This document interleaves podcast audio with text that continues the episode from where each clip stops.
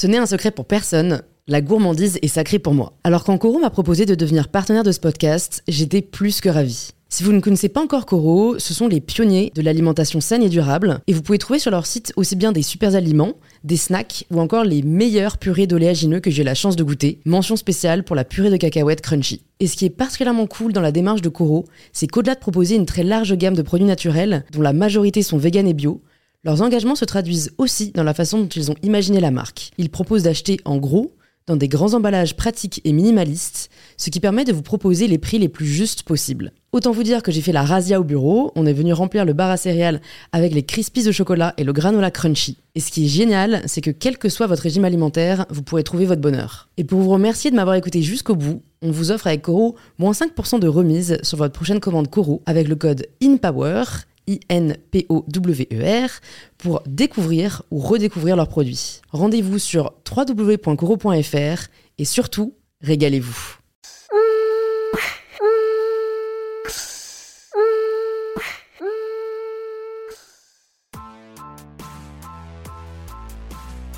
Bonjour à tous et bienvenue sur In Power, le podcast qui vous aide à prendre le pouvoir. Aujourd'hui, je suis grave heureuse de recevoir mon amie Sally, vous connaissez peut-être plus sous le nom Crazy Sally sur les réseaux sociaux. Sally, je la connais pas depuis si longtemps que ça, mais on a tout de suite accroché. On partage la même vision des réseaux sociaux, la même volonté de transmettre et d'éduquer à travers nos différentes plateformes, et à donner aux personnes qui nous suivent les outils pour prendre le pouvoir de leur vie. J'ai donc été vraiment contente de partager ce moment avec Sally où vous en apprendre plus sur ses convictions et sa philosophie de vie. Le parcours de Sally montre à quel point il est nécessaire de s'émanciper des injonctions données par la société pour se réaliser pleinement, que ce soit personnellement et professionnellement. Car c'est en réussissant à dépasser les idées reçues, liées par exemple à la diet culture ou encore à son avenir, que Sally a réussi à s'accepter telle qu'elle est et à s'épanouir dans sa vie. Sally nous parlera aussi des troubles alimentaires dont elle a été victime durant toute son adolescence, leur origine et surtout la manière dont elle a réussi à les dépasser. On échange aussi dans cet épisode autour de son choix d'études et des questions qui se posent actuellement à elle, alors qu'elle fait face à un choix crucial pour sa vie future, devenir avocate ou continuer son travail de créatrice de contenu. J'ai personnellement trouvé beaucoup de résonance avec ses réflexions et ses expériences, et j'espère que vous pourrez aussi trouver des clés pour répondre à vos propres questionnements. Si cet épisode vous plaît, c'est en laissant 5 étoiles et quelques lignes que vous pouvez me le faire savoir. Je remercie aujourd'hui Charlène qui a laissé le commentaire suivant. Ton podcast est une vraie dose de motivation et les invités toujours inspirants. J'attends le nouvel épisode chaque semaine avec impatience. Merci et continue de distribuer des bonnes vibes, ma Compte sur moi, Charlène, et merci beaucoup à toi et à toutes celles et ceux qui prennent le temps de laisser un commentaire. C'est vraiment la plus belle des récompenses de lire ces mots. Et je vous invite désormais à rejoindre ma conversation avec Sally. Hello Sally Hello Je sais pas pourquoi, comme ton nom sonne anglais, j'avais envie de dire hello. Ouais. Bref. Écoute, je suis ravie de te recevoir sur le podcast. Euh, ça fait longtemps qu'on va enregistrer cette petite conversation. Ouais, vraiment. Donc ça me fait super plaisir d'être là. Et du coup, bah, pour les personnes qui ne te connaissent pas encore, est-ce que tu peux te présenter de la façon dont tu le souhaites? Alors, je m'appelle Sally et euh, je suis créatrice de contenu donc sur les réseaux, Instagram, mais principalement YouTube. Donc ma chaîne c'est Crazy Sally et on parle de plein de choses sur mes réseaux, euh, lifestyle, mais surtout politique, émancipation, déconstruction et plein d'autres choses encore. Ouais, vraiment très intéressant, très polyvalent. Et alors c'est marrant, je crois que je me suis même pas posé vraiment la question. Mais là, le fait que tu redises le nom de ta chaîne, euh, ça, ça, ça m'interpelle. Pourquoi Crazy Sally? Mais parce que à la base, quand j'ai créé ma chaîne, je ne savais pas du tout qu'elle allait prendre la tournure qu'elle a prise en fait. Je savais pas qu'elle allait prendre une tournure un peu plus sérieuse, un peu plus posée. Et euh, comme de, de, de, de, manière générale, je suis quelqu'un au contraire de, de, très jovial, très extraverti, pour moi c'était vraiment logique. Genre, il n'y avait pas d'autres euh, noms que je pouvais prendre en fait. C'était Crazy Sally for sure, tu vois. Ouais. Donc dans certaines vidéos, on retrouve un peu mon côté un peu crazy, un peu foufou. Mais c'est vrai que 80% euh, du temps, c'est plutôt very serious Sally, tu vois. Ouais, mais, ouais. Voilà. Ouais, bah, je pense qu'on a eu le même ressenti. J'ai l'impression qu'on a. Enfin, j'ai l'impression qu'on utilisait un peu les réseaux de la même façon dans le sens où ouais. je pense qu'on a vraiment envie d'aider, d'apprendre, de, faire apprendre des choses aussi. Euh, toi, pourquoi à la base tu avais commencé ta chaîne? Donc à la base c'était juste pour partager un peu de tout. Et, et pourquoi est-ce que tu t'es orienté vers un contenu plus sérieux? Alors à la base c'était surtout pour partager des astuces cheveux. Donc euh, à la base j'étais connue parce que j'avais beaucoup beaucoup de cheveux crépus et c'est vrai que c'est très difficile quand t'es une femme noire avec des cheveux crépus de trouver des, des chaînes YouTube euh, dédiées. Très souvent c'est plus, euh, on va parler d'extension, de coiffure trop compliquée. Et je voulais vraiment mettre en avant le fait que voilà on peut avoir des cheveux naturels, crépus et les aimer, les entretenir, les faire pousser. Genre voilà ça existe. Il y a vraiment le préjugé de la femme noire qui a pas de cheveux qui nous colle à la peau, surtout dans notre communauté hein, principalement. Donc je voulais un peu euh, réduire à néant ce, cliché et j'avais donc créé ma chaîne en donnant des astuces cheveux, beauté, etc. Sauf que finalement, comme ça touchait un petit peu le côté euh, faire évoluer les mentalités, euh, en commençant par le cheveu, mais après par le fait d'être une femme noire, etc., etc., en partageant mes expériences, en m'ouvrant en fait finalement à mon public, et ben indirectement, j'ai commencé à prendre bah, le chemin que j'ai pris maintenant, c'est-à-dire vraiment éduquer de manière générale sur la communauté noire et sur plein d'autres choses, pas uniquement euh, afro-centrées. Ouais, euh, c'est vrai que ça, je trouve que c'est assez dingue. Euh, enfin, en fait, en tant que en tant que blanc et que blanche, mhm. on se rend pas compte à quel point les personnes noires ne se sont, enfin, n'ont pas été représentées dans les médias.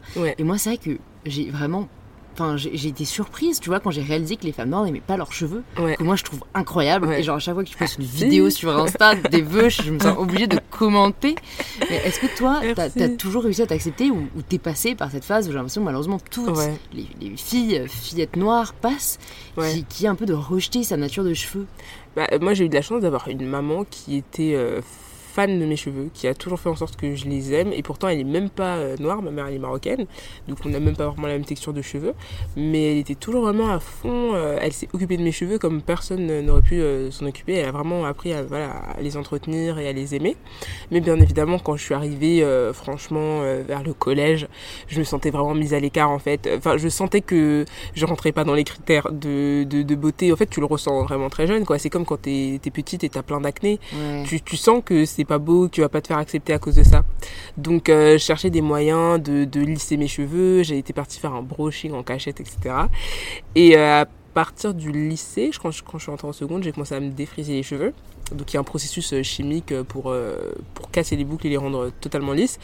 Et c'est à mes 18 ans que euh, bah, mes cheveux ont commencé à tomber quoi à force de les défriser pendant 3-4 ans euh, les cheveux tombent en fait parce que c'est trop c'est trop chimique c'est trop puissant et euh, à partir de là je me suis dit bon girl à la base t'avais des cheveux super longs super beaux arrête de faire n'importe quoi et réapprends à les aimer et, on repart comme ça. Et est-ce que de manière générale, vu que je pensais pas forcément commencer par là, mais vu qu'on en parle, parlons-en, mhm. est-ce que t'as, enfin comment t'as vécu en fait que euh, est-ce que tu as vraiment ressenti au cours de ton adolescence et cette, un peu cet âge où on se construit euh, d'autres difficultés à t'accepter, que ce soit du fait de ta couleur de peau, que ce soit du fait de ton physique Enfin, on passe un peu tout par là, au final qu'on soit blanche ou noire, mais noire, tu rajoutes les discriminations en plus.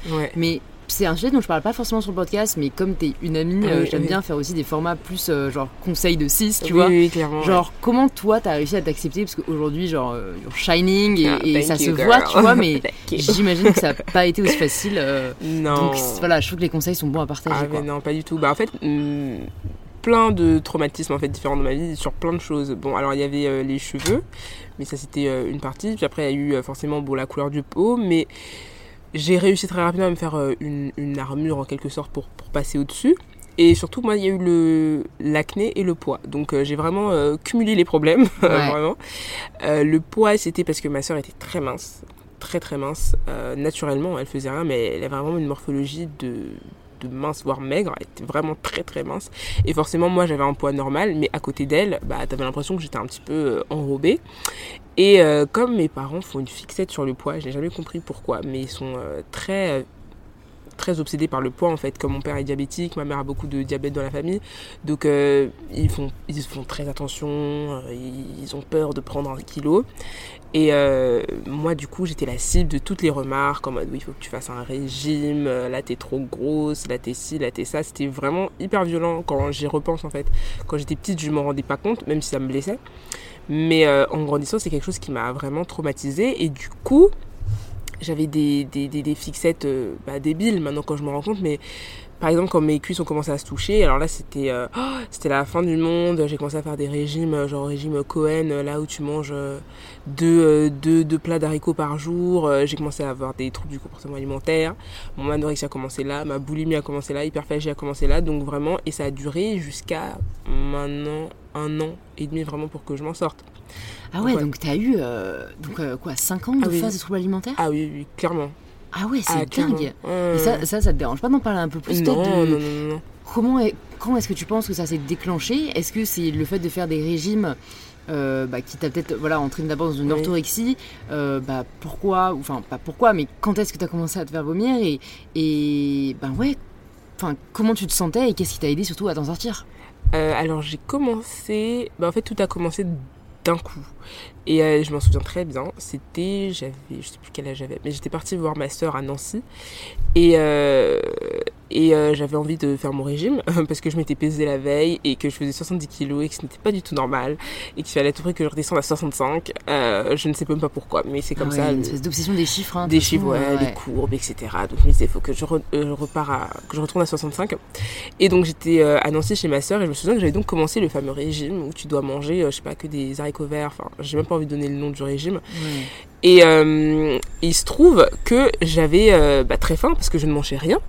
Et donc j'avais vidé, je crois, un paquet de popcorn que ma soeur avait, etc. Et je me suis sentie hyper coupable. Et je me suis dit, non, mais il faut que ça sorte. Vraiment. Et j'avais déjà commencé euh, avant à faire des recherches sur comment se faire vomir, etc. Sans jamais vraiment euh, passer euh, le stade. Et euh, ce jour-là, je me suis dit, bon, allez, cette fois-ci, j'essaye. Et je me souviens, j'étais allée aux toilettes, j'avais galéré pendant, je sais pas, genre, franchement, euh, 15-20 minutes. Et puis après, j'ai réussi à me faire vomir. Et je n'ai jamais arrêté. C'est horrible ce truc. Pendant 5 ans.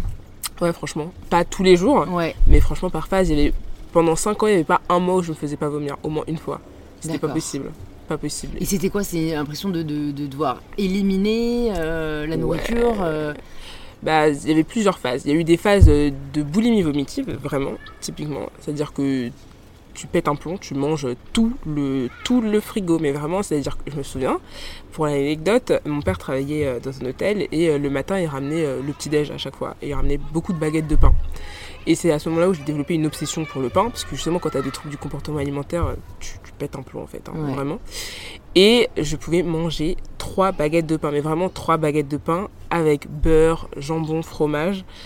Et après, je partais aux toilettes et j'éliminais tout, en fait. Mais c'était pas une, euh, c'était pas une volonté d'éliminer, c'était juste une crise de boulimie où j'avais envie de manger tout ça parce que j'avais un vide en moi. Et après, sentiment de culpabilité, euh, tu sais que bah, t'as déconné et, et que si tu gardes ça en toi, tu vas prendre un kilo le lendemain, donc c'est pas possible. Et voilà, et tu pars aux toilettes éliminé. Donc ça, c'était mes phases de boulimie vomitive.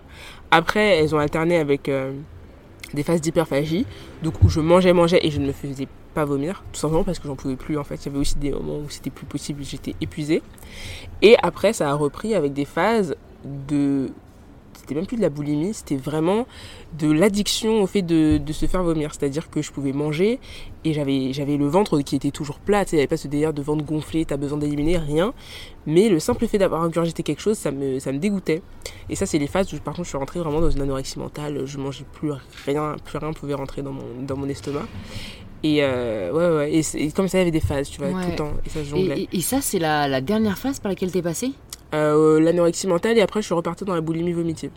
D'accord. Bon, alors, plein de choses à dire. Euh, Ouais. Déjà, euh, parce que tu vois, c'est dingue, parce que moi, j'en parle beaucoup, alors que je n'ai jamais connu la, Ouais. l'anorexie ou la boulimie.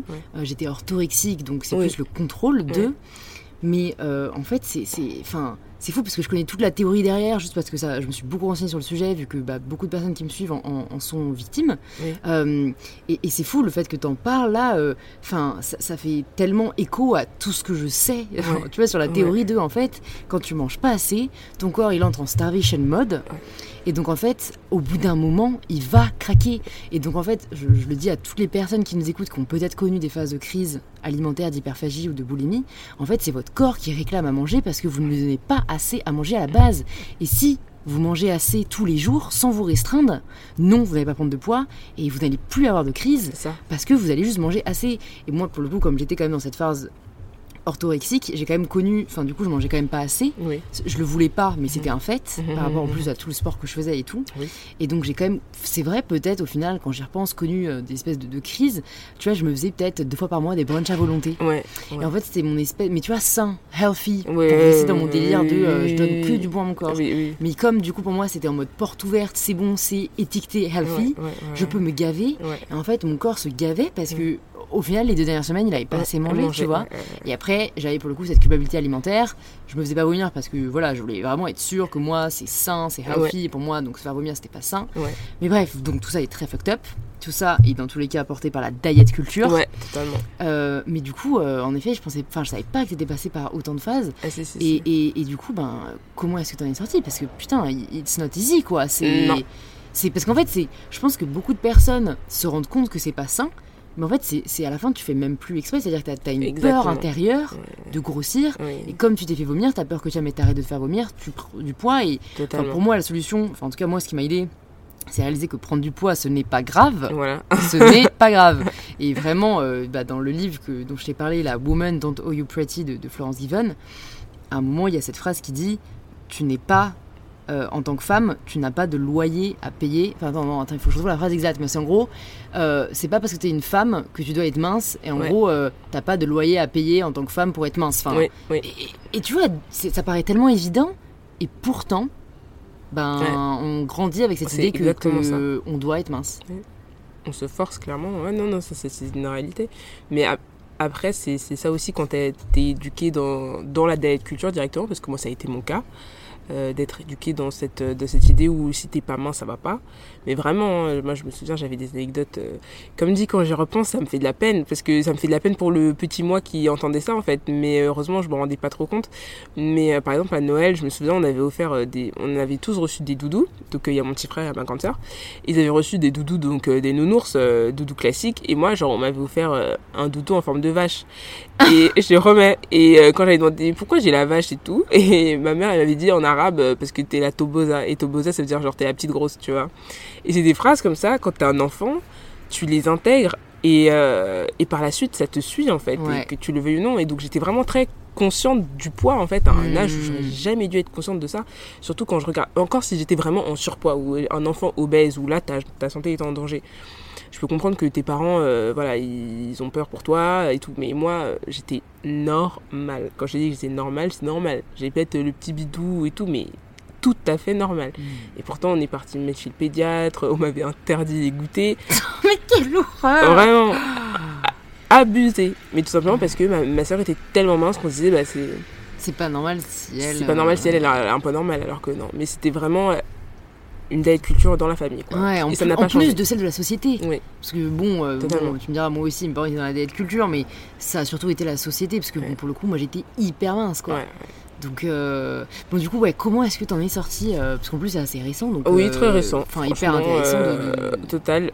Alors j'avais essayé à la base d'aller voir un nutritionniste, une nutritionniste, hein, c'était une femme, mais ça n'a pas fonctionné. Ça n'a pas fonctionné parce que finalement la nutritionniste écoute tes problèmes en disant oui, alors voilà, les TCA, enfin les troubles du comportement alimentaire, c'est pas bien, faut arrêter, etc. Mais euh, pour te faire sortir de ça, elle t'impose un programme. Enfin moi, la mienne m'avait imposé un programme alimentaire, donc finalement je sors d'une une forme de contrôle voilà, pour en retrouver une autre. pour en retrouver un autre. Je devais noter tout ce que je mangeais dans un carnet pour m'assurer du suivi, etc. Bon, bref, j'ai arrêté.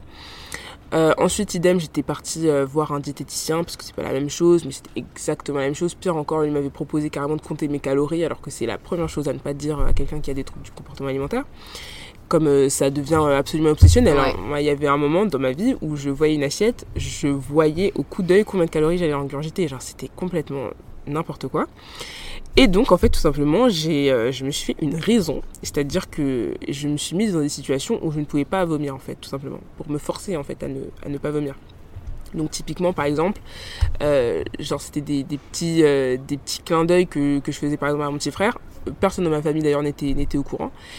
Et euh, j'allais dire, par exemple, euh, ouais, par exemple, là, t'as, euh, si je vais aux toilettes et tout, euh, tu me fais une réflexion, quelque chose comme ça, tu vois, pour, euh, pour être sûr que moi-même, en fait, j'allais avoir euh, une espèce de micro-barrière en me disant, mais j'ai prévenu quelqu'un, donc je peux pas aller aux toilettes euh, comme ça, tu vois. Ou quand j'allais chez des amis, par exemple. Très souvent, par exemple, au lieu de manger dehors, je mangeais chez des amis. Parce que quand t'es chez tes amis, t'as beaucoup moins d'aisance à aller te, te, faire vomir dans leur toilette, tu vois. Parce que tu dis qu'il y a forcément peut-être une odeur qui va rester, ou tu sais pas, on n'est jamais certain. Et euh, manger aussi, je sais que c'est bizarre à dire, mais je te promets qu'à un certain moment, je privilégiais toujours les endroits où je savais que les toilettes étaient pas clean. Parce que je savais que du coup, même si je mange dehors, parce qu'il y avait des fois où je mangeais au restaurant et je me faisais vomir dans les toilettes du restaurant. Parce qu'ils étaient clean. Donc je m'imposais d'aller, euh, je sais pas, manger euh, au Subway, au Domino's ou je sais pas quoi. Comme ça, je suis sûre que je peux pas vomir, encore une fois, tu vois. Donc c'était des situations comme ça que je me suis imposée pendant bien 2-3 mois. Je continuais à me faire vomir de temps en temps quand j'étais chez moi, mais ça a commencé à baisser drastiquement. Et euh, à partir de là, bah, j'ai réussi à casser le cercle de l'habitude, en fait, tout simplement. Et j'ai commencé à apprendre à, manger, à même parfois me gaver, parce que je faisais toujours des crises d'hyperphagie. Ça a été vraiment la dernière phase, en fait. C'était des crises d'hyperphagie modérées, où je ne vomissais pas, et où j'ai recommencé à apprendre à avoir le ventre plein et de pas péter un plomb, vraiment. Parce qu'il y avait un moment où c'était euh, des crises. Je pouvais pas rester avec le ventre plein, c'était pas possible. Donc euh, ça, ça s'est euh, allégé comme ça, petit à petit, petit à petit. Et surtout, je suis partie en vacances. Je me souviens que ça, ça m'avait beaucoup aidé. j'étais partie où? C'était en Espagne. Je sais plus où j'étais partie, mais j'étais partie en vacances. Et je ne pouvais pas me faire vomir aussi parce que c'était plus compliqué, c'était l'hôtel, je partageais la chambre en plus, c'était avec ma famille, donc bon, c'était, ça allait être grillé très rapidement et c'était hors de question qu'on le sache. et ta famille ne savait pas? Jamais. Sauf ton petit frère, tu me disais. Vite fait. Euh, franchement, il s'en doutait peut-être un euh, minimum. Ma soeur, je lui avais dit, mais à demi-mot. Et je pense qu'elle elle a dû se dire, elle est peut-être dans une phase, quelque chose comme ça, mais pas plus important que ça. Donc non, non, vraiment, c'est quelque chose qui est toujours passé euh, inaperçu. Et j'ai toujours voulu que ça, que ça soit euh, inaperçu. Et euh, après, ça a été le fait d'apprendre tout simplement vraiment à accepter mon corps, mais vraiment à l'aimer pour de vrai. Pas juste comme ça à dire, ouais, moi j'aime mon corps, etc. Non, vraiment l'aimer tel qu'il est et apprendre à me mettre en valeur avec mes formes, qui étaient d'ailleurs inexistantes. Hein. Franchement, même je me regarde, je me dis, mais girl, parfois je parle de mes formes comme si j'étais euh, modèle grande taille alors que c'est pas du tout le cas tu vois ce que je veux dire mais c'est vraiment pour te dire à quel point la société c'est fucked up. T'as un bourrelet dans le dos tu te dis déjà oh my god.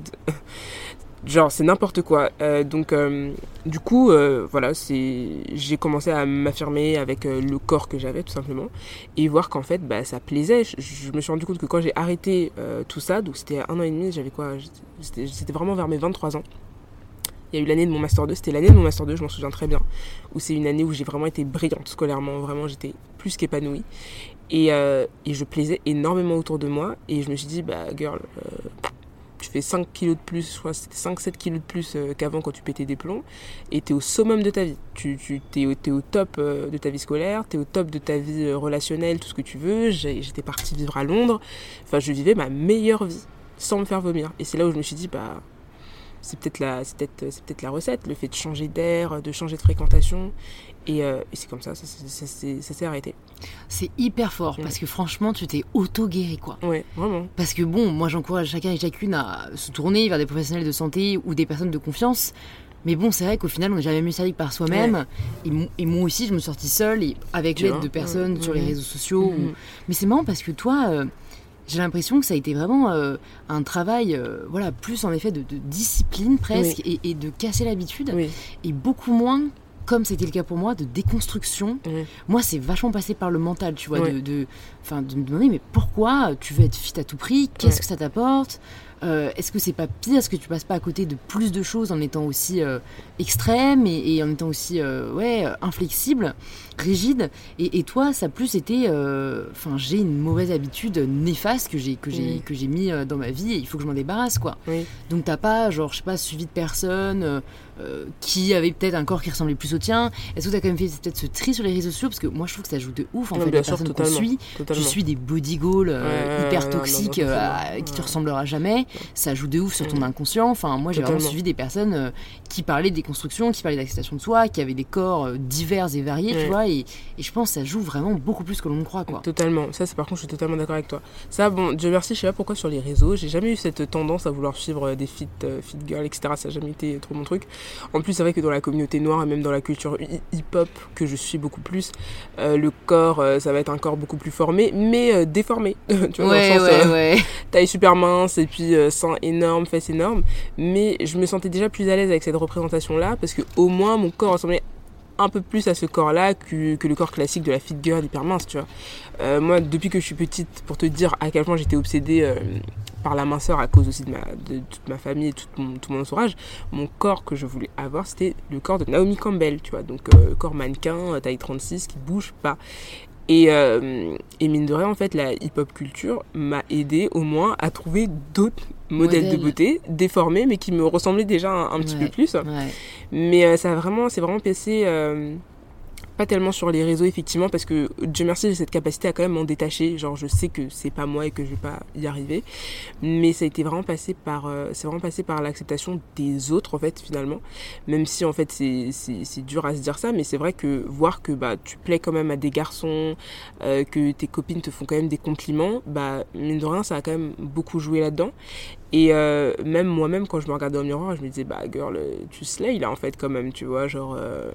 Ouais, t'as appris à te mettre en, va- en valeur, ça c'est quand même assez important, c'est vrai, parce que Vraiment, parce qu'il faut se plaire en fait. vraiment. faut se plaire et, et- et pour ça, il faut quand même réussir à, à déconstruire euh, cet idéal de beauté euh, standardisé. euh, Totalement. et enfin, c'est c'est- ouais, je pense qu'en effet, euh, comme tu as très bien dit, tu étais épanouie, donc, donc tu C'est- brillais. C'était vraiment ça. Franchement, C'est que c'est tu fasses un kilo de moins, un kilo de plus, C'est si exactement épanoui et que t'es pas dans la frustration et Vraiment. dans le contrôle et que, que t'es t'es bien dans ta peau, euh, ça se C'est voit. vraiment quoi. ça, en fait. Et c'est le fait que, en fait, tu te plaises à toi, que tu prennes soin de toi, en fait, que tu t'épanouisses vraiment, qui fait que forcément les gens, en fait, le ressentent. C'est comme un aura, c'est une énergie positive qui Ça, ressort. ça se renvoie, ouais. C'est ça. Donc forcément, les gens, bah, tu vas leur plaire et ça va te faire plaisir de voir que tu plais. Et en fait, tu te plais encore plus. Et tu vois, c'est un Cercle cercle vertueux. vertueux.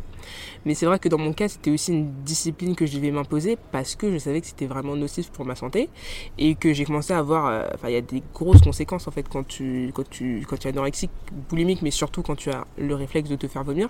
C'est que le vomi c'est hyper acide et donc euh, avec le temps, ça commence à attaquer tes dents, ça commence à attaquer ta gorge. Euh, J'étais quelqu'un qui n'avait jamais d'affection au niveau de la gorge et j'ai commencé à avoir de plus en plus de grippe, de plus en plus la toux, la voix qui déraille un petit peu. Et ça c'est parce qu'en fait tes conduits commencent à être euh, attaqués. Les dents aussi, avant j'avais des dents mais super blanches, là maintenant elles sont légèrement plus jaunes, donc c'est pas la catastrophe, mais euh, c'est quelque chose que j'ai vu, donc tu te dégrades en fait physiquement. Tu commences à avoir la peau qui est plus terne, euh, tu te creuses. Je sais que dans mes périodes où je me faisais beaucoup vomir, j'étais fatiguée, creusée, euh, le, le teint horrible. C'est clair. Non, mais vraiment l'impact sur ta. Parce que moi, franchement, tu vois, c'est- con à dire, mais mê- même, tu vois, au-delà de, de l'aspect physique, en fait, je sais même pas comment euh, des personnes peuvent ne pas manger assez. Parce qu'en fait, en termes d'énergie, Ouais. en fait, je me dis, mais comment ils tiennent debout? C'est-à-dire vraiment euh, euh, des, des filles, tu vois, qui m'écrivent et, et qui, me disent qu'elles mangent tant de calories par jour, qui sont vraiment pas assez. Et je suis là, mais, mais, mais je sais pas, en fait, c'est tellement.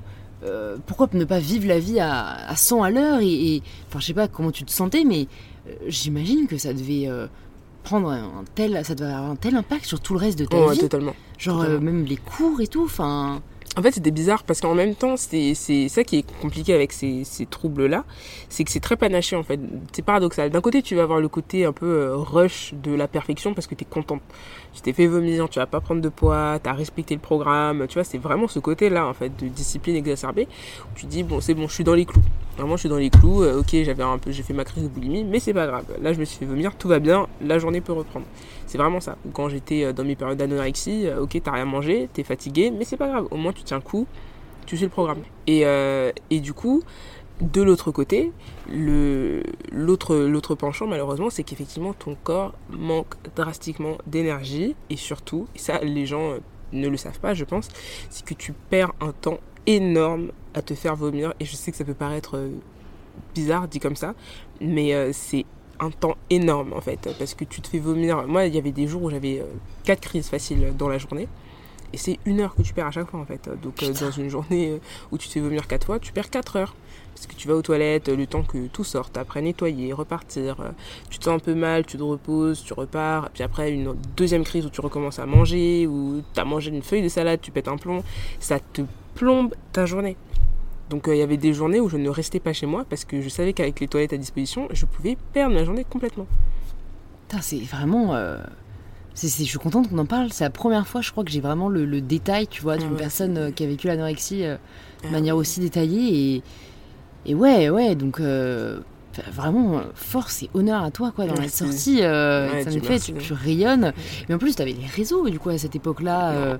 Non, t'avais pas encore les réseaux? J'ai vraiment terminé, j'ai réussi à m'en sortir pile avant d'ouvrir ma chaîne. Enfin, ça coïncidait avec l'ouverture de ma chaîne et je pense que c'est même ça qui a, qui a beaucoup aidé aussi. parce Ouais, que- à pérenniser et à pas retomber dedans parce Totalement. que maintenant t'es un modèle quoi. Donc, euh, ça. rien, il y a aussi. le- Franchement, euh, vraiment c'est ça. Et puis même, je m'occupais énormément. Donc euh, ma vidéo, de 14 à passer 17 4 heures, j'ai pas le temps d'aller aux toilettes. Ouais, ouais. Donc non, non, vraiment. Et même, c'est vrai que c'est un sujet que j'ai même pas encore euh, eu le temps d'aborder sur ma chaîne parce que je me sentais pas encore euh, prête à le, à le faire vraiment. Mais c'est vrai que c'est un sujet que j'ai toujours eu en tête de partager parce que je sais qu'il y a énormément de femmes qui sont concernées par ça et qu'on ne le dit pas. Mais je te promets qu'à mon avis, il y a au moins une femme sur trois, allez, qui est passée par un épisode de trouble du comportement alimentaire. Au Non, moins une fois dans sa En vie. fait, euh, voilà, la vidéo que j'ai faite sur la diet culture, euh, je suis vraiment contente des retours que j'ai eu parce qu'en fait, ça a permis, je pense, de, de- à beaucoup de femmes de réaliser qu'elles-mêmes avaient des formes de troubles alimentaires Oui. parce que, tu vois, je, je l'ai dit, la diet culture, elle est hyper intériorisée, donc en fait, même faire des réflexions de type, euh, enfin, tu sais, féliciter les amis qui ont perdu du poids. Oui, Ça oui. paraît anodin, mais en fait, du coup, tu la félicites d'avoir Mhm. perdu du poids, donc ça sous-entend qu'elle est un peu à, à- à- à blâmer si jamais elle en a pris. c'est exactement ça. Euh, le fait, enfin, je pense que toutes les femmes qui nous écoutent ont déjà culpabilisé Bien sûr. après avoir mangé, je sais pas, un fondant au chocolat. Pourquoi Ouais. Je peux te dire que euh, nos mecs, euh, ils culpabilisent pas, C'est- tu vois, tout compris. ouais. parce que c'est pas du tout les injonctions qu'on leur a imposées. Et moi, je trouve que réaliser aussi à quel point les femmes en sont victimes et pas les hommes, ça m'a aussi aidé un peu à, Oui. à me dire, enfin, dans mon combat féministe. Euh, off, en, en fait, fait. je vais pas perdre mon temps euh, à, à- à me peser alors que mon mec il s'en fout de combien il pèse. Enfin, pourquoi moi je devrais me préoccuper de mon poids Ouais.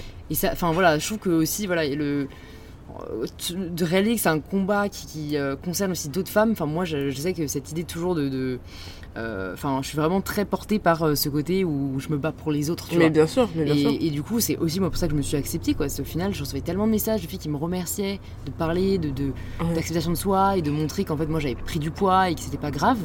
Que vraiment, moi, je dis toujours, ça a été comme une thérapie en fait. Ouais, Moi, je l'ai fait via les réseaux, ma thérapie, parce que je prêchais des choses auxquelles j'avais envie de croire, mais que je croyais pas forcément encore. Et à force de l'écrire, de lire, c'est totalement vrai. de- et de voir le retour que ça avait, ça m'en a convaincu Ouais. vraiment euh, de manière intime. Alors les amis, je suis désolée si vous entendez un peu de bruit parce que on profite des derniers euh, rayons de soleil. Bon là, il fait même nuit parce qu'on est encore en train d'enregistrer un podcast de Grave. soirée. Je fais de plus en plus en ce moment, mais je kiffe. Donc voilà, on veut du vrai. Euh, bon bah écoute, hyper intéressant. Euh, en passant à un, autre sujet, euh, mais bon qui sera peut-être euh, lié, j'ai quand même envie un peu de parler de tes études. oui, C'est un sujet dont on parle beaucoup sur le podcast parce que euh, bon bah c'est enfin voilà c'est très difficile de s'accepter euh, déjà en tant que femme physiquement mais même euh, la question un peu Mhm. hyper difficile de qu'est-ce que tu veux faire plus tard Ouais, ouais. qui est un peu comme une épée de Damoclès ouais, qui t'attend, ouais, grave. Comment est-ce que toi tu l'as vécu cette période où tu as dû choisir ton orientation? Euh, franchement, c'était un peu tout et n'importe quoi. Un peu tout et n'importe quoi parce que euh, encore une fois dans ma famille, euh, bah moi j'avais un père qui euh, qui est un S pur, un docteur en chimie et qui voulait à tout prix avoir un S, euh, en tout cas quelqu'un qui faisait S dans la famille. C'était obligatoire. Ma sœur avait grillé euh, le spot parce qu'elle est partie faire L, donc forcément moi j'étais un petit peu en mode girl. T'as intérêt à faire quelque chose qui contient un S. Donc soit c'était S, soit c'était ES à la rigueur. Donc déjà là, ça avait commencé. J'ai choisi euh, ES difficilement parce que mon père est en mode bon, je vais pas non plus la forcer pour ça. Mais euh, c'est vrai qu'après, euh, quand il a fallu choisir euh, ce que j'allais faire, c'était soit école de commerce, soit trouve. c'était soit ça. Mon père était vraiment en mode moi. J'ai envie euh, d'être sûr en fait pour mes enfants, de pas avoir à me casser la tête. Si tu fais une école de commerce, je sais que quand tu sors, bah au moins t'as as un poste, euh, ne serait-ce qu'un peu intéressant quoi. Sauf que moi j'avais pas du tout envie. Euh, je voyais très bien ce que ma soeur faisait parce que ma soeur a fait une école de commerce alors qu'elle était en elle, mais elle a réussi à faire son petit switch. Et moi ça ne me plaisait pas du tout. J'étais, j'ai toujours été quelqu'un de très créatif. J'ai besoin de parler, j'ai besoin de m'exprimer. Je supporte pas être assise. euh, Je, je pouvais pas, je pouvais pas. Donc à moi c'était soit je voulais faire des études pour devenir prof, soit c'était euh, pour pour faire du droit parce que j'avais en tête de devenir avocate ou juge. Un métier tu vois qui bouge où tu apprends des des problématiques sociales, tu donnes ton avis. J'aimais trop. Et euh, mon père euh, m'a dit bon prof c'est chaud un peu tu vois. c'est horrible on a vécu la même chose, cette espèce de hiérarchie des métiers genre wesh si t'es passionné genre d'histoire géo et que t'as envie d'être prof d'histoire géo mais c'est génial en fait. Enfin Moi, c'est vrai que c'est un truc qui me. En fait, ça me fait vachement de peine. De, de- euh, je pense que c'est un truc générationnel. hein. Ah oui. Euh, je pense que, je sais pas, nos parents, euh, peut-être. C'est bizarre parce qu'en plus, ils ont pas tellement vécu le chômage, c'était les 30 glorieuses et tout, Mm. mais, mais je sais pas, cette espèce de, de, de- Vraiment, tu dois trouver un taf où il y a des débouchés. Genre le tout terme compris. débouché. Et alors que Oh, moi, vraiment, enfin, ce que je vois aujourd'hui, après avoir rencontré vraiment énormément de gens, c'est que, en fait, tu peux aimer, genre, euh, faire du triangle. Ouais. Si t'es passionné par le triangle, tu vas, tu vas être épanoui. Je peux te dire que t'es- tu vas être tellement épanoui et fort dans ton domaine que tu vas devenir premier triangle euh, de l'orchestre national. De... Et en fait, il faut arrêter de se dire ça arrive qu'aux autres. Ouais, ouais, ouais, En fait, si t'es exactement. passionné et que t'es prêt à do the work, je veux pas dire qu'il faut pas travailler, il faut. Bien Mais travail plus passion égale réussite. Réussite. Franchement, Enfin, oui. Et il faut arrêter avec les peurs euh, de machin. Ouais, totalement. C'est- C'est tant que t'abandonnes pas, que tu te donnes, que tu crées tes opportunités. Enfin, je suis désolée de pousser un coup de gueule, mais Vraiment, c'est il y a tellement de parents qui étaient là, genre, il faut que tu fasses cette filière parce que tu t'as un poste à la fin. En fait, si t'avais C'est voulu faire elle et que t'étais passionné euh, de littérature, T'aurais eu ton mais pote. t- t'aurais kiffé ta vie, t'aurais fait de la recherche, on s'en fout dans la littérature, mais t'aurais été heureuse. Totalement. Non, mais ça, c'est vrai. Mais c'est vrai que malheureusement, il y a aussi beaucoup de parents qui ont ce réflexe de, comme de protection, de vouloir s'assurer en fait de ton, de ton avenir. Non, Moi, mais ça été- une bonne ça a été intention. le cas, mais, Mais, ça, mais- ça te bride. Bah, c'est, c'est- je Ça pense que bride ça, ça donne pas le résultat euh, final, quoi. Non, ça te bride vraiment beaucoup. Et euh, du coup, moi, j'ai choisi droit parce que bah, j'ai forcé la chose. Hein. J'ai forcé la chose et mon père était en mode bon, ok, vas-y, je te fais confiance. Euh, ma mère était pas contente du tout. ma mère, par contre, était pas de ça. Elle était pas du tout rassurée. Elle voulait à tout prix que je fasse une école de commerce, vraiment rentrer dans les rangs.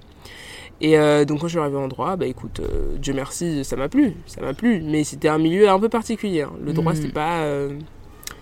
C'est pas le milieu le plus agréable, on va dire, mais euh, ça va, j'ai quand même réussi à m'en sortir. Donc à ce niveau-là, c'est vrai que je me suis jamais vraiment trop posé de questions. J'étais plus en mode, écoute, tu t'as pas à te faire tes preuves, tu, tu, tu révises bien, tu, fais ce que tu as à faire, et puis on verra bien ce que ça donne. Et finalement, je suis arrivée en Master 2 tranquille, et j'ai adoré. Ma meilleure année, ouais, ouais. j'ai adoré.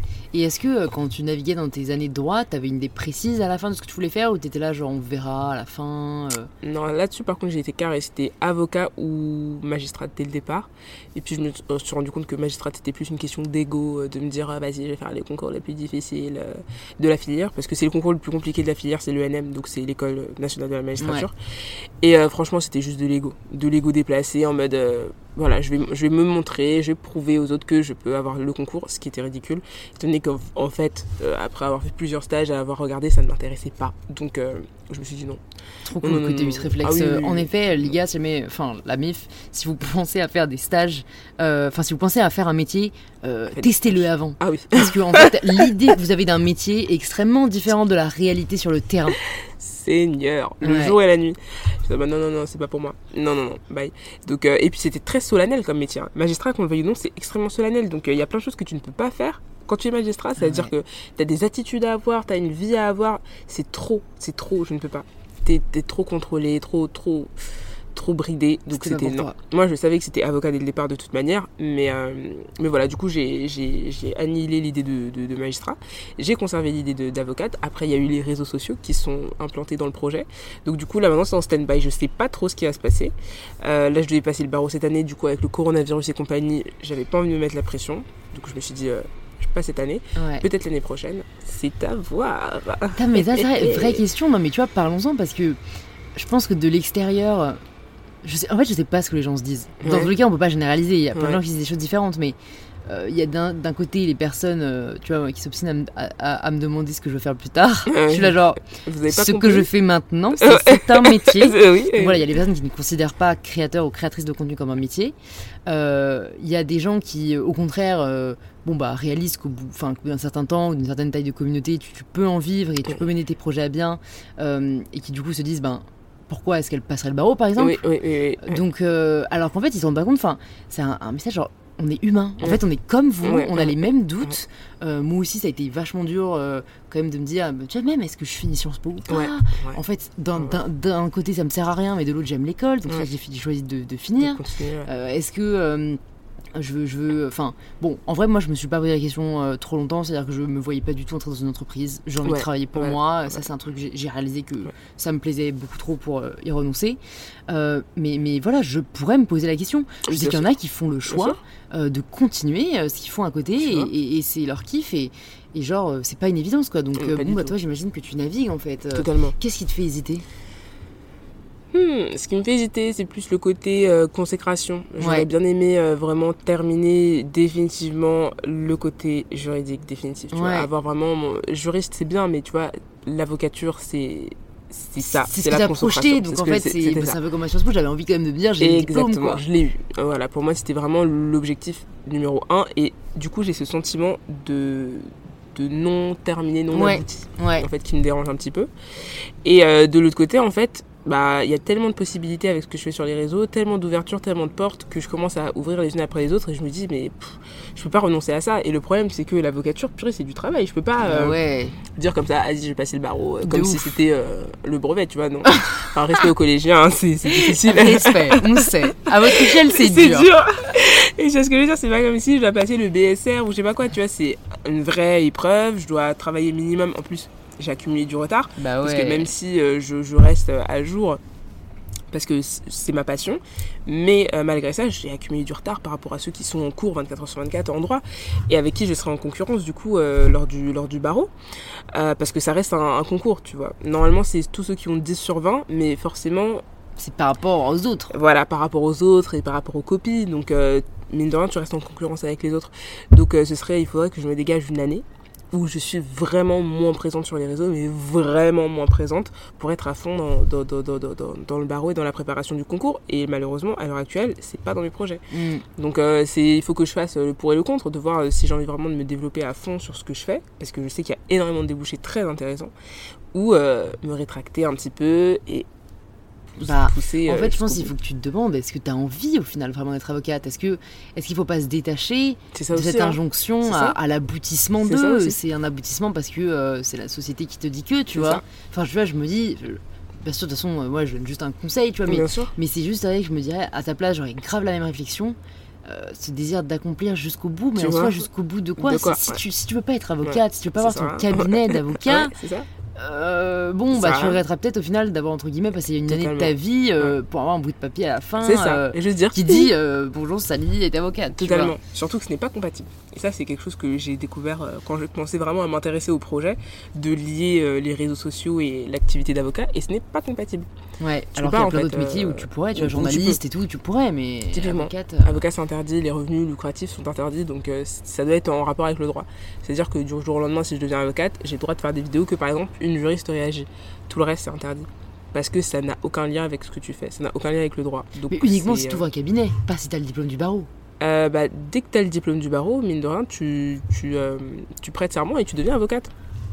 Ah oui, Enfin- donc en fait là c'est plus qu'un choix de je termine mon diplôme ou pas, c'est Ah non, renoncer. c'est un choix de vie. Ah ouais. Parce qu'en fait, le, le principe, en fait, c'est que tu passes le, le CRFPA, le, le concours pour euh, passer le barreau, mais le barreau, tu l'as après un an et demi de cours. Un an et demi de préparation, de formation pour devenir avocat. C'est pas une fois que tu as le barreau, ça y est, t'es avocate. Non, il y a encore un an et demi à l'école d'avocat ouais. de un an et demi, et là, tu prêtes serment, et tu, par contre, là, tu deviens avocat. Tu es avocat pour de vrai.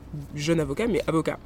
Et euh, à partir de ce moment-là, toutes les autres occupations professionnelles que tu as, elles sont rayées. Tu peux pas avoir d'entreprise et être avocate. Donc, euh, typiquement, tu ne peux pas être auto-entrepreneur et être avocate. Tu dois euh, céder l'entreprise ou changer le nom. Enfin, ça devient hyper compliqué. C'est du gros drama pour pas Ouais. grand chose et puis voilà donc euh, non non c'est un, un métier qui te qui te limite du coup D'accord, ah ouais, je pensais pas. Donc Ouais, euh, c'est- oui, choix de vie en effet. ouais c'est un choix de vie vraiment Ouais. Et, et je, je sais pas, hein, mais est-ce que, euh, est-ce que tu penses que, euh, je sais pas, imagine là, tu, tu vis ce que tu as à faire sur les réseaux et dans 5-6 ans, tu veux passer le barreau je pense que C'est possible ou, ou c'est chaud? Tu peux parce que tu as le droit de passer le barreau jusqu'à 27 ans 27 ou 28 si je ne m'abuse donc, euh, euh, c'est juste, euh, années quoi, devant moi oui oui, oui. Surtout que, comme tu dis, tu continues à parler de droit, ça t'intéresse Ouais. énormément, donc Ouais, euh, tu t'as pas à déconnecter non avec ce non, sujet, non, quoi. non non et franchement moi c'est je crois même que c'est même pas 27 je crois que c'est 31 ans hein. Le l'âge limite j'ai même envie de, de faire une petite recherche rapide Ouais, les gars, on fait la recherche en direct. Au cas grave. où vous aussi, vous êtes face à ce Euh, dilemme. Exactement. Attends, âge limite. Âge limite. barreau. Mais limite, d'ailleurs, je trouve ça con, quoi. J'ai toujours trouvé ça ridicule. Pourquoi tu limites les gens Euh, Laisse tomber, Je crois que c'est le fondateur de. KFC qui a fondé 31 à ans. 75 ans. Tu vois Donc il n'y a, y a pas d'âge. Donc c'est 31 ans. C'est Voilà. 31 ans. Donc, là, euh, ça te j'ai. laisse grave du temps, quoi. Mais bon, il y, a- il y a ce petit côté deadline qui. Ah, il est là euh, quand même. ouais, hein. ouais. Il est là, il est là, il C'est est un là. peu euh, euh, anxiogène. Mais oui, bon, c'est ça anxiogène. te laisse le temps ouais, de, de faire euh, ce que tu as à faire. Bah, là, typique, dis-nous sur les réseaux. euh, est-ce que est-ce que tu as, des projets? Comment tu le vis, les réseaux? Moi, je suis assez admirative de, de putain, t'es présente quoi. Ouais, You- j'essaie. You're here. genre, et ça, c'est aussi un truc, moi j'ai de I'm quand même. Ça va, tu vois, j'ai réussi à me détacher de cette sorte de comparaison, mais c'est vrai que parfois. euh, moi, je culpabilise un peu de pas être autant là, tu vois, de faire Girl, autant de stories. Genre, I'm here, mais tu vois, genre, c'est, je, trouve que t'es vraiment dans ce. Mais je pense que, tu sais, la différence, elle, est, elle, elle- elle peut paraître con, mais c'est le fait que t'as commencé sur YouTube. Ouais, je crois qu'il y a un partage qui est très. euh, Ouais, naturel, euh, personnel et Oui, très. Et en fait, euh, moi, j'ai. C'est pas que je veux pas, c'est qu'en fait, j'y pense pas. Mhm. Genre, en fait, je bosse tellement la journée Ouais, que parfois, je suis là, genre. Attends, il enfin, faudrait peut-être que je fasse une story, Ouais. tu vois, juste leur dire que je suis vivante. et- Mais toi, genre, euh, ouais, je trouve que ton partage, il est. euh, toi, tu me fais rire, des Ouais. de téléphone, tu partageais tout, genre, que t'allais choisir le nouveau téléphone, les bons plans, les machins, enfin, tu vois, je sais pas d'où. Enfin, on sent que c'est naturel, quoi. Ouais, c'est vrai que c'est naturel, mais ça me prend énormément de temps. Et moi, Ah c'est ouais. l'inverse. Je songe à un petit peu diminuer ma présence euh, sur les stories Instagram pour pouvoir bosser un peu plus. Parce que parfois, c'est dingue. Hein. C'est pour ça que les gens ne se rendent pas compte. Ah ouais. peux passer une journée à faire des stories. Ah, mais de ouf, mais moi, en plus, tu fais vachement de, de, de, de QA, genre le Ah truc oui. qui prend le plus de Ah temps. Ah oui, Ah, c'est, Mais bon, on sent que tu Ah kiffes, tu vois, tu le fais pas juste Ah pour non, non, clairement hein. C'était un kiff. C'était un peu comme si t'étais la, la psy ou la C'est vraiment euh, ça. enfin, Mais c'est un divertissement qui prend énormément de temps. Ouais. Et en fait, indirectement, sans me rendre compte, c'est du travail en fait. Et ça, c'est hyper difficile malheureusement avec ce qu'on fait, c'est de réussir à dissocier le moment où tu es sur tes réseaux comme n'importe qui et quand tu es sur tes réseaux en tant que voilà, créatrice de contenu, en tant que euh, My Better Self et pas en tant que Louise, tu vois, en tant Mm. que Chris Ali, pas Sally, tu vois. Donc euh, hmm, ça, c'est vraiment compliqué parce que je me rends compte parfois en regardant mon temps euh, passer sur des écrans. À effrayant. combien? Franchement, bah là, je vais te dire aujourd'hui, euh, mais il y a des jours où c'est 12 heures, Ah ouais? La journée complète. Oh putain, tu me rassures. Ah non, girl, il y a des jours où vraiment je me fais peur moi-même. Alors aujourd'hui, 11h27 minutes. Oh, mais aujourd'hui, tes prescriptions, tu te remets un peu de. de... Vous inquiétez pas, ce n'est pas le Covid. Elle a juste eu une intoxication alimentaire. Elle a été testée. C'est ça, j'ai eu une intoxication alimentaire et je suis restée toute la journée au lit en faisant des, des revues musicales de l'album de Damso qui est sorti. J'ai vu, ouais. 11h27 sur le téléphone. Putain. Ah moi, c'est plutôt 4-5 heures. Ah, 4 heures, je crois, Bien. dans les bons jours. ah tu vois, mais j'essaye Ouais. vraiment de, de réduire parce que ce n'est pas possible. 11h sur le téléphone et à côté t'as l'ordinateur pour faire tes montages, tes yeux meurent De ouf. et tu es épuisé. Et, et est-ce que toi, ça t'épanouit euh, toujours autant les vidéos? Parce que euh, moi, je sais que j'ai- ce, ce problème, parce que je pense que c'est bien, mais c'est aussi un problème de toujours besoin de diversité. Ouais. Et je sais que bon, bah tu vois, j'ai donc j'ai fait euh, Insta euh, peut-être un an et demi à fond, puis j'ai eu besoin de nouveautés, j'ai fait un podcast, puis un an à fond, puis j'ai eu besoin de nouveautés, puis j'ai fait YouTube, Ouais, puis ouais, bref, maintenant j'en sais ma marque et tout. Mais, mais toi, t'es- tu restes à fond, je trouve, euh, sur les vidéos et, et tu te renouvelles vachement bien. Est-ce que, parce que je trouve qu'il y a un peu, c'est vrai, différents profils de, de créateurs de contenu. Il y a ceux qui sont à fond dans la vidéo oui, et qui, dix oui. ans après, ben, font toujours autant de vidéos, c'est leur passion, c'est Ouais, la vidéo, Ouais, tu vois. ouais. Euh, D'autres qui, au contraire, ont besoin de se lâcher, tester différentes choses, euh, faire différents projets et tout. Toi, tu, tu le vois comment? Bah en fait moi j'ai un problème, c'est que c'est par phase. Déjà c'est par phase. Euh, Moi j'ai que deux réseaux par contre, c'est Instagram et YouTube. Euh, je pense peut-être à développer TikTok parce que c'est euh, la nouvelle interface et euh, comme Instagram, euh, bah, tu sais maintenant il y a les Reels. Tu sais, donc autant en fait faire mon TikTok et le poster sur Non, Instagram. mais on a Reels. tous eu cette Ah réflexion, un peu comme les stories sur Snap Euh, oui, et sur Insta, et j'espère que ça va faire pareil et qu'au final, on Oui. ira plus sur Snap et on ira mais que sur Insta. Insta, c'est totalement Ouais. la même chose. Ouais. Donc euh, voilà, peut-être, mais pour le moment c'est en cours de, réflexion. Mais moi mes deux réseaux, ouais, c'est Instagram et YouTube, c'est vraiment là où je passe le plus de temps. Et à la base, moi j'étais vraiment que sur YouTube.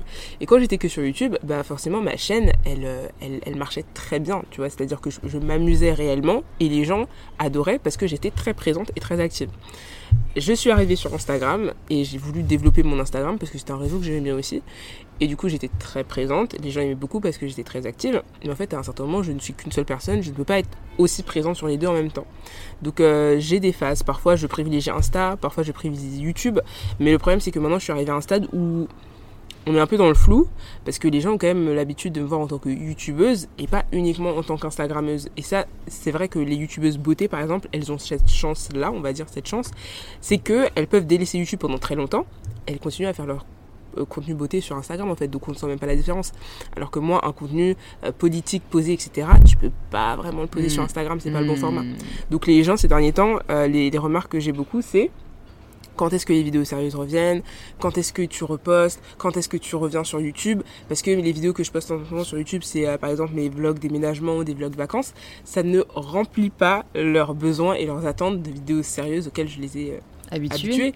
Donc je suis forcée là un petit peu de revenir sur YouTube et de délaisser un petit peu Instagram parce que c'est aussi une question d'image, de, de, marketing en fait finalement. Tu vois, c'est comme tu as ton entreprise, les gens t'attendent au tournant pour une chose, tu peux pas éternellement leur proposer autre chose. Donc c'est vrai que c'est moi c'est plus ça qui est compliqué sur ces deux réseaux.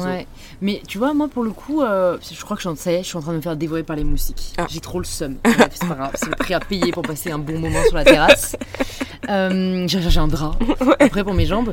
Mais, mais tu vois, non, je, je, je nuancerais tes propos dans le sens où je pense qu'il faut se rappeler qu'on est forcé à rien. Ça, c'est vrai. C'est-à-dire que, bon, je te connais, voilà, je pense qu'on est un peu pareil là-dessus, c'est on a envie de parler de sujets qui comptent. je, sais que tu auras toujours quelque chose à dire et un message à passer, mais si, mais si tu as envie de faire plus de vlogs déménagement, de, vlogs de vacances, je pense que ce qui est important, c'est que tu te fasses plaisir et de toute façon, ça se ressentira, tu vois. si à un moment tu te sens forcé à faire des vidéos, euh, je ah, pense que c'est aussi. Euh, euh, il faut aussi savoir se dire, même si c'est dur, ben ok les gens sont venus entre guillemets pour un certain contenu, mais si toi ce qui t'épanouit plus c'est tel contenu, ben fais-le. Enfin moi j'ai tellement bifurqué, moi tu me suivais il y a 4 ans et demi, mhm. non 4 ans, euh, je parlais de fitness et de recettes healthy. Donc, autant te dire que c'est ah plus vraiment ce que, ce que je partage, tu vois. Mais parce que euh, ben, j'ai voulu parler de, féminisme, j'ai voulu parler de, mode responsable, enfin tu vois, je pense qu'ils évoluent aussi avec nous, quoi. Bien sûr, non, franchement, oui, ça c'est sûr. Mais c'est vrai que parfois c'est difficile, t'as l'impression de. T'as l'impression toi-même pas de te trahir, mais comme si, tu sais, t'as l'impression de. Mais t'as envie de décevoir, quoi, au final. t'as l'impression de pas faire ce que t'es censé faire, parce que t'as l'impression que tu deviens, tu, tu, deviens un peu à leur service. Et c'est hyper important de se rappeler qu'à la base, les gens te suivent parce que tu fais ce que tu veux, pas parce que tu es mandaté euh, pour, pour, quelque chose. En telle vidéo et tel Totalement. ouais. Mais ça, c'est encore un travail aussi que, que tu fais petit à petit quand tu avances euh, dans, dans, dans, les réseaux sociaux. Moi, je commence à m'y habituer, mais c'est vrai qu'au début, c'était un peu embêtant, tu vois. Surtout. Mm. Euh, après les événements euh, de, de, de, violence policière à la sortie du confinement, c'était vraiment, euh, j'étais associée vraiment à mes vidéos euh, très sérieuses, les gens me voyaient vraiment que par ce prisme-là. Et quand j'ai commencé, ben, parce que c'était très proche en fait, ça, ça a commencé vers avril-mai, et donc quand je suis partie ben, justement en Martinique vers juin-juillet, et que j'ai commencé à poster des, des, contenus beaucoup plus chill, beaucoup plus summer vibes et tout, c'est vrai que les gens ont du mal à s'adapter, tu vois, ils étaient un petit peu en mode, mais où sont les vidéos sérieuses Donc cette pression-là, je l'ai vraiment ressentie. Et euh, mais ouais, j'ai travaillé dessus en mode girl chill, c'est ok, tu vois, fais tes vidéos si t'en as envie, euh, poste ce que t'as envie et tu dois rien à personne. Mais indirectement, je sais que quand même, tu vois, si euh, s'il faut que je relance ma chaîne, s'il faut que il faut quand même que je revienne avec des vidéos sérieuses. Après, ça me plaît aussi, hein, c'est pas non plus un, un, un fardeau, mais c'est vrai que parfois je me sens quand même un peu prisonnière de, de, mais, mais tu vois, franchement, en toute transparence, et je pense que moi j'en ai jamais parlé sur les réseaux, mais c'est forcément une réflexion qu'on a en tant que créateur et créatrice de mhm. contenu. Enfin, tu vois, j'en parle souvent, euh, enfin, non, pas souvent, mais j'en ai déjà parlé avec ma soeur jumelle, de cette espèce de. En fait, euh, c'est aussi un choix de vie, dans le sens où si tu veux pouvoir faire ce que tu veux sans que les gens t'attendent pour certains contenus, il faut que tu vlogues. Ouais. faut que tu vlogues, et mhm. tu vlogues toute ta vie, mais ça sous-entend ben, ne rien cacher. Ça sous-entend euh, avoir aussi euh, des, personnes qui te suivent, qui, quand elles te croisent dans la rue, en fait, ont l'impression d'être avec une pote et du coup euh, se sentent tout permis, entre guillemets. ça veut un peu dire, enfin, c'est pas de la télé-réalité, mais presque, tu vois. Les vlogs, c'est la vie de tous les jours. Et, et de l'autre côté, tu vois, d'autres créatrices de contenu qui ont aussi des, tu vois, des grandes communautés. Moi, je sais que j'ai déjà parlé de Best Dressed, qui est une fille que j'adore sur YouTube, qui, qui, est américaine, bah, qui sort moins de vidéos, qui fait des vidéos plus travaillées moins vlog et, et, et, qui en fait du coup a quand même une vie privée euh, qui se fait pas harceler dans la rue et qui enfin tu vois c'est un choix aussi quoi. C'est soit tu vas all in mais avec ce que ça va entraîner derrière en termes de conséquences dans la vie privée et tout ou alors tu es un peu plus en retrait mais tu travailles peut-être plus ton contenu tu fais plus du contenu qui te ressemble et euh, ok bon bah euh, peut-être que tu es moins libre dans ton contenu entre guillemets mais au moins tu t'es t'as encore une vie, enfin tu vois, mais c'est cool, c'est une réflexion qu'il faut aussi qu'on commence à avoir, quand t'as des tailles de communauté qui grandissent. Euh, ouais, totalement, totalement. Moi, c'est vrai que là, ces derniers temps, mon objectif, c'était plus du coup de me retirer et d'adopter un côté un peu plus euh, professionnel à la chose, tu vois, rendre ma chaîne plus comme vraiment une chaîne de télé où je ferais plus d'interviews, plus de tu vois, je, je ferai intervenir plus de personnes pour éviter vraiment que cette chaîne soit trop associée à moi, tu vois, pour euh, diminuer un peu la charge. Euh, ouais, c'est une charge mentale. c'est une charge mentale de ouf. Hein. Vraiment. Donc c'était vraiment mon objectif. Mais après, je sais que je, je prends énormément de plaisir euh, à la facecam. Donc Je sais pas. Ouais, franchement, j'ai des phases. J'ai Ouais. des phases où j'ai envie de faire euh, que des ITV, que des reportages et rester un peu dans mon coin. Et puis il y a des phases où j'ai vraiment envie de faire plein, plein de vidéos, plein de FAQ, plein de, plein de concepts, plein de tutos. Donc euh, voilà, j'essaye de jongler un petit peu entre les deux. Après, franchement, j'attends cette fin d'année impatiemment parce que l'année 2021, du coup, il y a des Ouais. gros projets et tout. Donc euh, je vais voir comment ça va évoluer. Surtout là, euh, faire le deuil de cette année Ouais, faire peu le là. deuil de cette année. Cette année, on va tourner la page, gens, un nouveau livre, Ah, tout ce que vous vraiment, voulez. genre, brûler la euh, bibliothèque et repartir à zéro. ouais. Ouais, c'est vraiment ça ce que, ce que j'attends. Est-ce que toi, t'as envie de rester en France ou t'as pensé à bouger à l'international? En toute honnêteté, si j'étais pas partie à Londres pendant un an, euh, là je serais partie. Franchement, Ouais. c'est sûr. Enfin, cette année, non, du coup Ouais. Mais ouais, t'aurais voulu partir, quoi. J'aurais clairement voulu partir. En toute honnêteté, je pense que j'aurais euh, emménagé, et j'aurais cherché un appart euh, à Londres. En tout cas ailleurs, Ouais. franchement. Et qu'est-ce qui a fait que tu t'es pas retourné à Londres, par exemple? Euh, ça fait que malheureusement, et maintenant que j'ai pris mes habitudes à Paris et qu'il y a tout à Paris pour ce que je fais en tant que créatrice de contenu, euh, je trouve que ce serait finalement me complexifier les choses que d'aller vivre à Londres juste pour euh, mon confort et ma sensation de, de bien-être. Parce que quand j'étais à Londres, je me sentais vraiment bien. C'était vraiment. euh, je me sentais vraiment bien. Ah, tu sentais mieux qu'à Paris. Je pense. Et Presque, parce que Londres, il y a aussi la météo qui joue. C'est pas. c'est pas Non, mais eh, faut pas sous-estimer ce cliché. truc. Je t'assure. Moi, moi, mois de novembre, je suis déjà en train d'angoisser. hein. C'est réel. Je, je crois que je vais aller à Dubaï. euh, j'ai Ah oui, oui, oui, Non, oui, oui, c'est- con parce que c'est pas forcément un pays qui m'attire de ouf. Ah euh, parce que je suis quelqu'un de très culture et tout. Mais euh, le mois d'octobre, novembre est toujours hyper dur pour moi. Et j'ai une de mes meilleures potes qui est partie euh, travailler à Dubaï. Elle arrête pas de me dire viens me voir, viens me voir. Donc j'attends de voir comment ça se Go, go. goupille avec le Covid. Ouais. Mais si je dois y aller, ce sera fin octobre, début novembre, tu vois. Non, mais le manque de soleil, le manque de lumière, le froid qui commence à nous. Et euh, à Londres, c'était comme ça presque toute l'année. C'est euh, tellement dommage. parce que Moi aussi, j'adore tellement. Londres. Londres avec le soleil, ce serait le paradis. Ce serait le.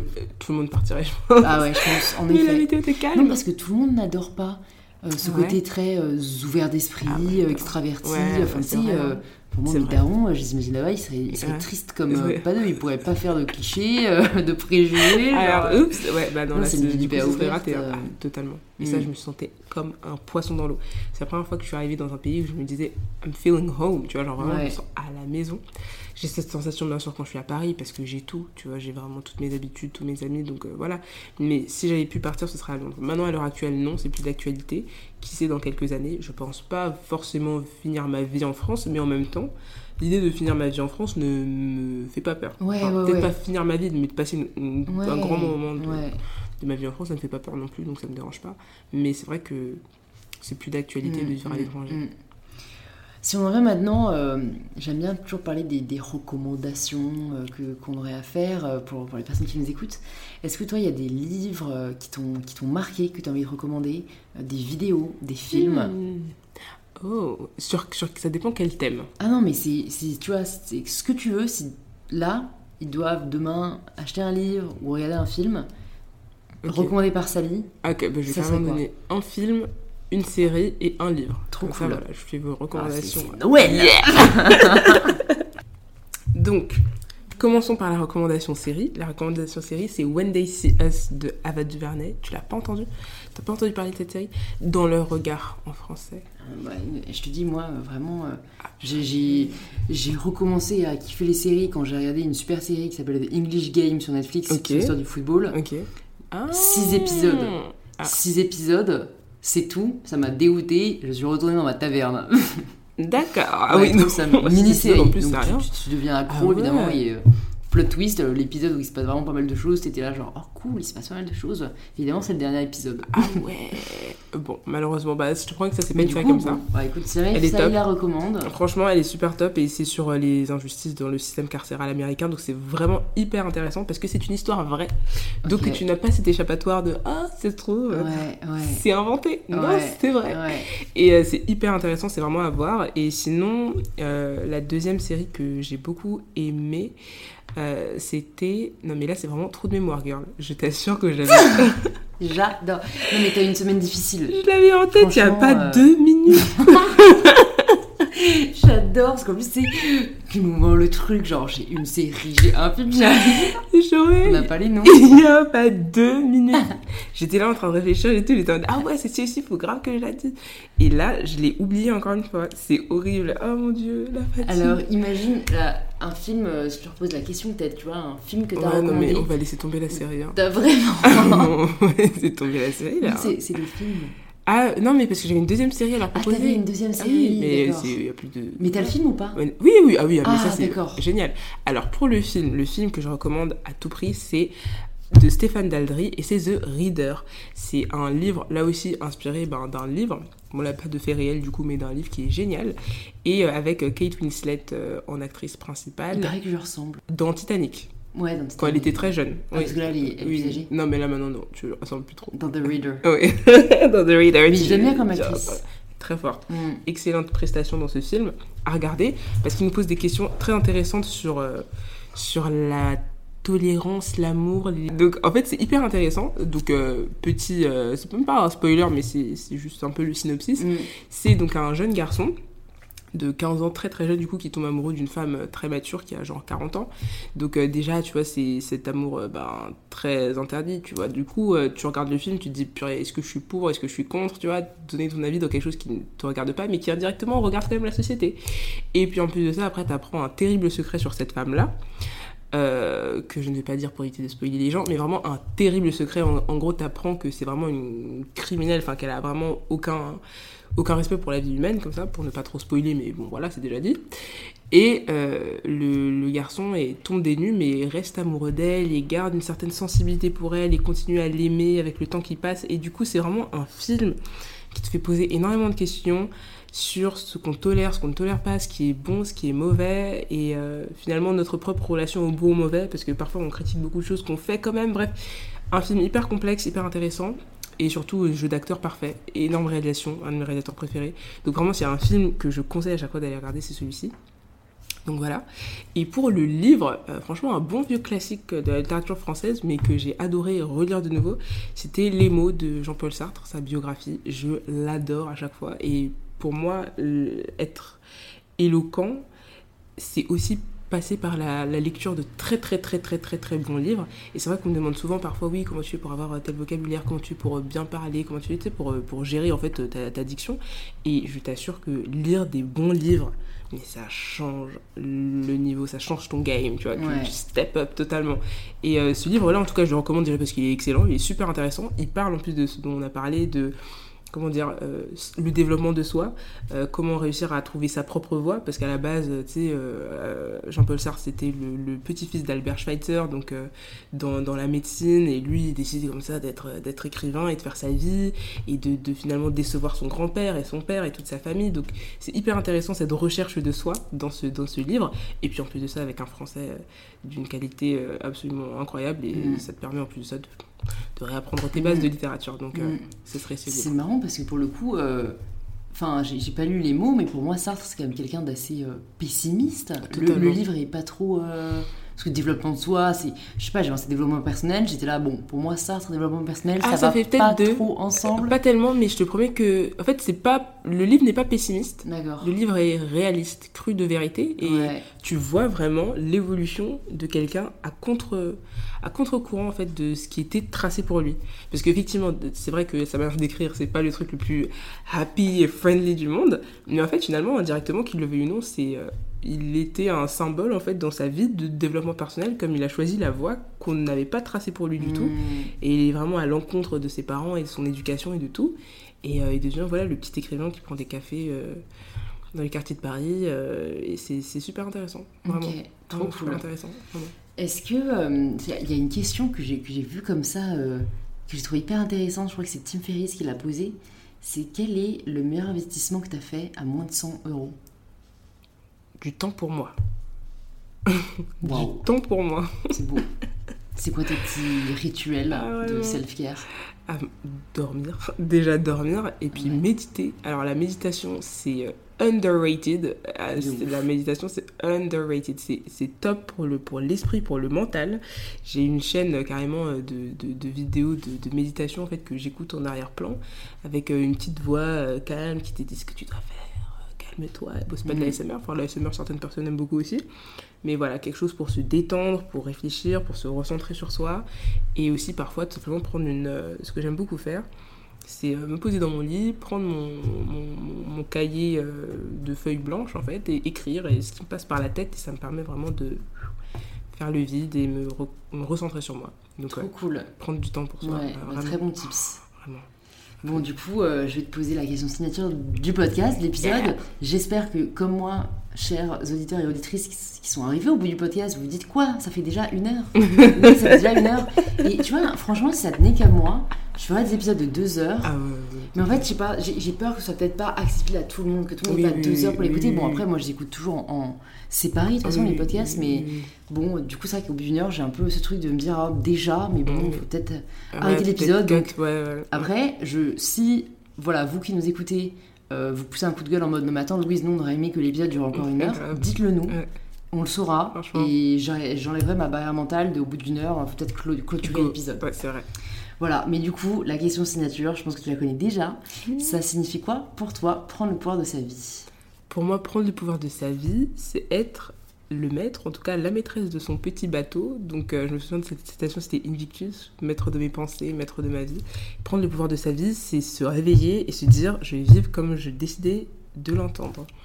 Et euh, petit à petit, se remplir en fait les objectifs que tu t'es posés à toi-même et surtout c'est vraiment quelque chose d'important et je lui dis tenir les promesses que vous faites à vous-même. C'est les promesses les plus importantes à tenir donc euh, faites ce qui vous rend vraiment heureux. Pour moi c'est ça prendre le pouvoir de sa vie. C'est vraiment se dire euh, voilà hier j'avais dit que je voulais faire ça. Bah, je le fais en fait. Parce que je me le suis promis à moi-même. Et s'il y a une personne à qui euh, je dois rendre des comptes en fait c'est moi justement. C'est pas la société c'est pas ta mère c'est pas ton père c'est pas ton c'est pas tes enfants c'est personne sauf toi. Donc pour moi c'est ça Trop cool. Bon bah merci beaucoup Sally d'être venue sur InPower, c'était grave cool. c'était Je suis génial grave contente qu'on ait fait cet épisode. Euh, pour les personnes qui euh, t'ont découvert avec euh, ce podcast, où est-ce qu'on les redirige? Mon Instagram c'est It's Crazy Sally et ma chaîne YouTube c'est Crazy Sally. Donc normalement c'est facile à trouver. Ouais, trop cool. Je mettrai tout ça dans les notes du podcast. Et écoute, je te dis à très bientôt. Ciao ciao, bisous tout le monde. Merci de vous être rejoint à ma conversation avec Sally. Si elle vous a plu, vous pouvez nous le faire savoir en partageant un post ou une story sur Instagram en nous taguant arrobase It's Crazy Sally et mybetterself pour qu'on puisse le voir et interagir avec vous. Vous pouvez aussi envoyer cet épisode à deux amis ou proches qui pourraient aider et vous abonner pour ne pas rater les prochains épisodes. Je vous remercie sincèrement d'avoir écouté cet épisode jusqu'au bout et je vous donne rendez-vous la semaine prochaine pour un tout nouvel épisode d'InPower.